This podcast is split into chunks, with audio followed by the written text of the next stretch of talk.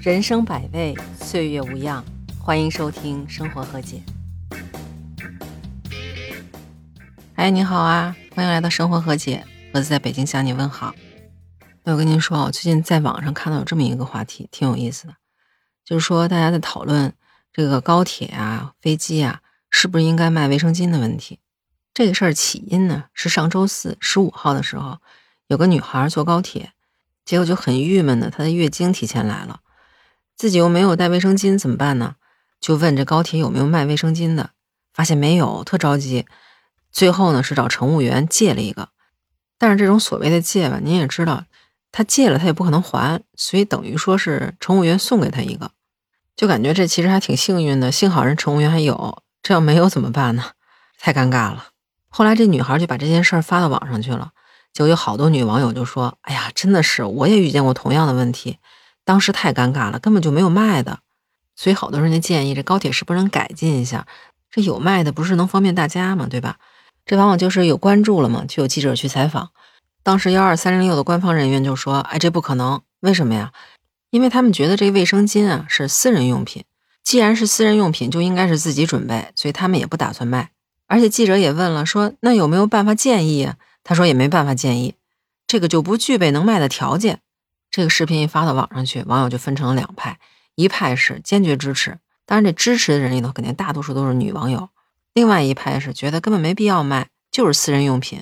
这反对这派人里头，您肯定也猜到了，大多数都是男性，有极个别反对的意见就特别极端。怎么说呢？反正我看着是觉得不太能接受。来，我找了这么几条，您听听像不像人话？有的说，那这是私人用品，如果要是能卖卫生巾的话，那也可以卖安全套，也可以卖烟。还有的人就说这不是必需品，他们可以忍一忍。就我觉得吧，这些说能忍一忍的这部分人，可能是原来上学的时候生理卫生课上的不太好，建议还是回去再重学一下。至于前一种意见的话，我觉得就没有必要评论了吧，那也不是什么人话，对吧？不过这还真有特别理性的网友，他们就分析说，人家不卖这种东西，是不是真有困难呢？他们总结出了三种困难。第一个是因为它这是卫生用品嘛，所以储存、包装、保管这种标准可能很难建立。第二个就是这种品牌和型号，因为有些人是有过敏体质，那可能需要那种脱敏的，所以这种型号可能不太好拿捏。第三个就是，如果这个话题热度过去之后，他们可能很难找一个长期供应链来供应采购这种东西。但是也有网友说，这办法都是人想出来的，再有困难咱也能克服啊。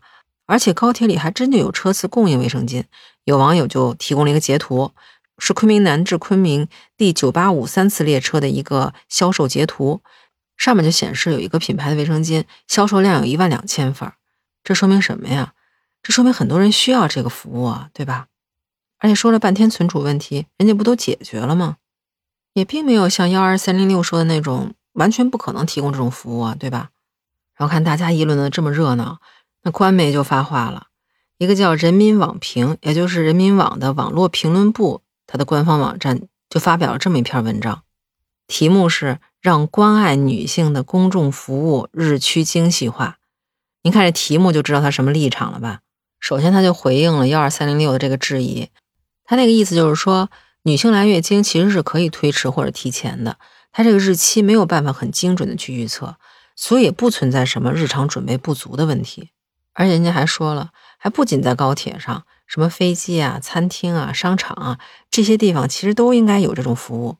而且其实目前也有很多地方确实提供这种所谓的叫免费爱心服务，但是也有地方提供有点像那种饮料售卖机的那种机器，有需要的人扫码就可以买。这样其实就避免了像咱们刚才开头说的那种必须向服务员或者乘务员去借。总之，这篇文章的宗旨就是说，希望社会服务能够更加精细化，就感觉说的还挺对的吧？就挺希望，如果这个热门话题过去之后，仍然有部门能够想着把这件事落实下去，那就是最好的了。你说是不是？其实我就特别想说，即使说这是一个非常私人的物品，那为什么这些高铁还有飞机上就不能提供呢？我记得之前还听过一个朋友介绍。说日本的女性卫生间里头通常都会有一些音乐，为什么会有这个音乐呢？为的就是当别人方便的时候，可能会有流水的声音嘛，把这个声音盖一盖，避免大家很尴尬。那这个音乐真的就有必要提供吗？